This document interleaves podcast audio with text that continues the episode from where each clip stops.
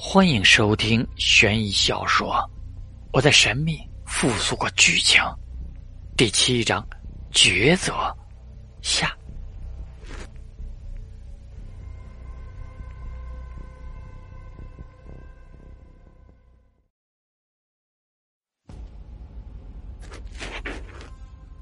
陈兰决定以身试验，大步走着，做出各种动作，但陈立根还是紧紧跟着过了。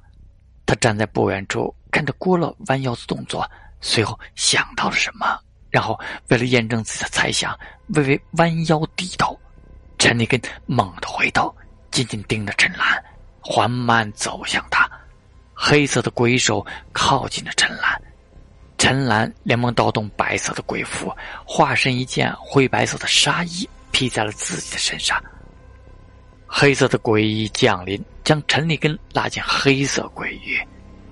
黑色的鬼手刚一触碰陈兰，陈兰身体那一处直接开始腐烂。陈兰脸色一变，将丧服搁在了自己与鬼手之间。白色纱衣与丧服两层保护，才是陈兰敢以身冒险的底气。黑色的鬼域笼罩着陈立根，陈立根在黑色的鬼域中行动着，在搜索着陈兰的身影。这正好触发了木偶鬼的杀人规律。木偶鬼袭击了陈立根，黑色的鬼手停顿了，他脖子开始扭动，让噗的一下倒了下去。在几秒钟后，陈立根慢慢的站了起来，僵在那里三分钟才缓过来。陈兰走了过去，他未低头，没有触发陈立根的杀人规律，似乎灵异的入侵让陈立根失去了目标，相当于刷新了目标。陈兰退出黑色鬼域，来到了郭乐身边，收起了黑色的鬼域，身上的白色纱衣也淡化，随后消失了。陈兰走进了油灯的笼罩范围，看着郭乐说道：“你触发了外面那只鬼的杀人规律了。”郭乐一愣，自己连头都没有抬，怎么会触发厉鬼的杀人规律呢？连忙说道：“厉鬼的杀人规律是什么？”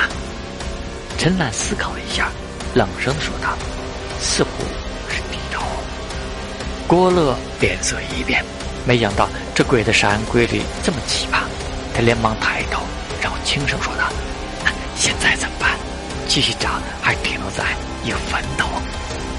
陈兰找了一处坐了下来，说道：“就在这里待一会儿吧，三点左右我们继续行动。你要知道，这一行的危险很多。刚刚油灯替你挡下了那一下，消耗了十分之一，现在最多承受八次攻击。”郭乐点头，不敢有异议，连忙说道。你决定吧，我这方面就靠你了，我听你的。他没有丝毫的英雄主义，连忙表示只听陈兰的指挥。陈兰点头，他不希望这个时候有人来搅局，后面可能更加凶险，得有个人照应。而且郭乐也驾驭了厉鬼，哪怕羊皮卷被他丢进了黑色的鬼域，但心理素质不是普通人能比的。他拿出手机，上面显示着只剩下百分之十九的电量了。他看了一眼时间，正处于凌晨两点三十五。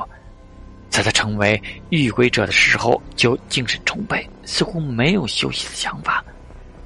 两人坐在坟前，陈兰闭着眼睛在想着什么，郭乐拿着手机在看着什么。这这，你看看这个。郭乐似乎看到了什么惊人的东西，连忙叫起了陈兰。陈兰睁开了眼睛，冷冷说道：“怎么了？”郭亮点开手机的界面，上面有一个人发言：“我是 H 市负责人沈毅，这场灵异游戏参与的人，请再坚持一下。我们会关押这些的厉鬼，请待在原地，不要乱走，不动活下来的概率是最大的。”陈朗看着这条消息，似乎验证了什么。喃喃说道：“果然，夏国灵异事件已经不是才开始，已经有了专门的负责人了。”郭乐犹豫一下，小问道：“我们是在这里等待救援，还是继续？”陈兰也是犹豫了，这个时候等待救援无疑是最好的选择，但谁都不能确定这是不是真的。而且第三层路已经快要出现了，这个时候等到救援似乎不太现实。他一咬牙说道：“不等救援，继续，我们已经没有后退的路了。这个地方不一定还在学校，所以我们不能寄希望在别人身上。说不定他们找到我们还要几十天。你确定你能在这厉鬼出门的地方活上几十天？而且我们这里就两个人，外界认为我们还是普通人。为了普通人，不可能牺牲遇鬼者来的。所以说。”当我们进入这个墓园时，就已经没有了退路。陈岚这番话让郭乐反驳不了，他说的都是实话。这地方他知道很危险，不可能为了两个学生牺牲遇鬼者。这个时候只能牺牲他们。郭乐摇头，也失落的说道：“唉，是我天真了，竟然把希望放在外来者身上。果然。”在灵异事件这一方面上，你和他都远远的把我甩在了后面。陈兰，能问你个事吗？陈兰侧头问道：“怎么？”郭乐笑着说道：“你出去有成立团队的想法吗？我有点想加入你的团队。那个时候，那个人也向我发出了邀请，我拒绝了。他也没有勉强我，但是现在我知道了，所以我想加入你的团队。”陈岚沉思着，团队的事，他真没有想过。他摇头说道：“现在谈这个还有些太早了，等出去了，我成立团队，我就通知你。”